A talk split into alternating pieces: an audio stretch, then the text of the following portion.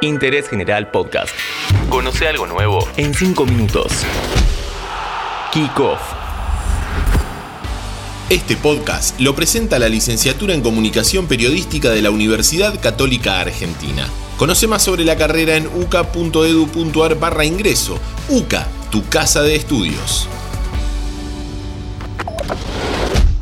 Muy buenas, ¿cómo están? Mi nombre es Diego Celonca y a lo largo de 5 minutos conoceremos la historia de María Luisa Beatriz Terán, más conocida como Mari Terán de Weiss.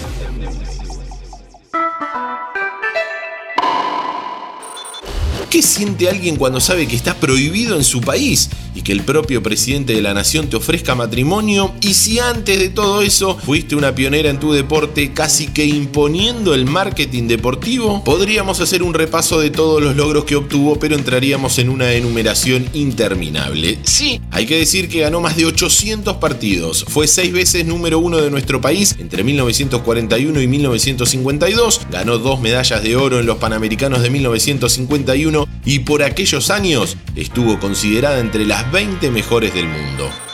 Se casó con Heraldo Weiss, capitán del equipo de la Copa Davis, otra figura del tenis nacional y campeón argentino en la década del 40. Esos años estuvieron marcados por el éxito deportivo y personal de la tenista argentina, y también fue el momento en donde se hace cercana su vinculación política al poder de turno. Empieza a manifestar sus inclinaciones hacia el peronismo, algo que le iba a jugar en contra luego de 1955.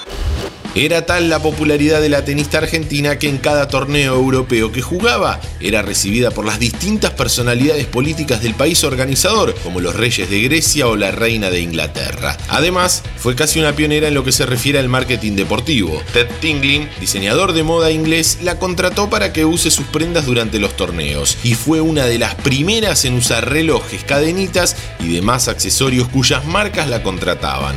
A medida que iba pasando el tiempo, su vinculación con el gobierno de Juan Domingo Perón hizo que empiece a tener cargos públicos, como fue el de ser designada asesora deportiva de la Municipalidad de Buenos Aires. Además, fue la jefa de los campos deportivos municipales ubicados en el Parque 3 de Febrero con el objetivo de popularizar el tenis. Por su influencia política, impulsó la remodelación del Buenos Aires Lawn Tennis Club. En el año 1952, Mari Terán de Weiss quedó viuda. El mismo año muere Eva Duarte. Unos meses después de esto se dice que el por entonces presidente de la nación, Juan Perón, le ofreció matrimonio, a lo que ella se negó alegando de que ella no era Evita y no la podía reemplazar.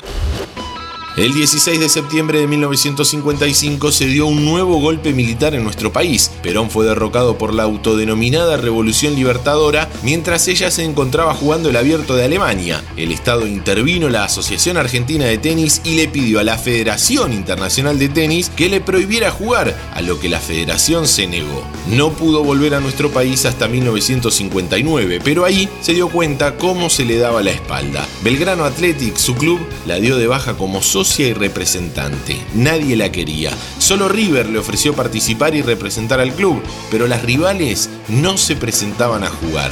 En 1963 el torneo tuvo que ser suspendido por esta razón.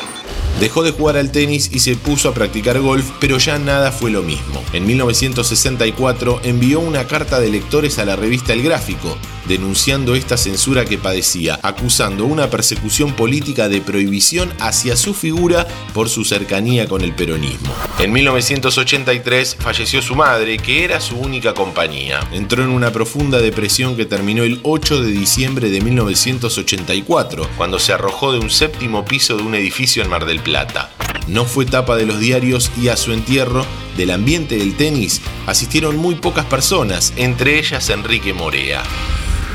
Antes de conocer los reconocimientos que obtuvo post-mortem, te recuerdo que este podcast lo está presentando la licenciatura en Comunicación Periodística de la Universidad Católica Argentina. Conoce más sobre la carrera en uca.edu.ar barra ingreso.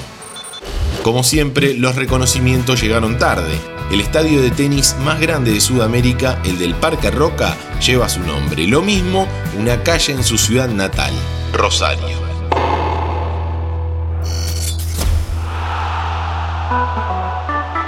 Interés General Podcast.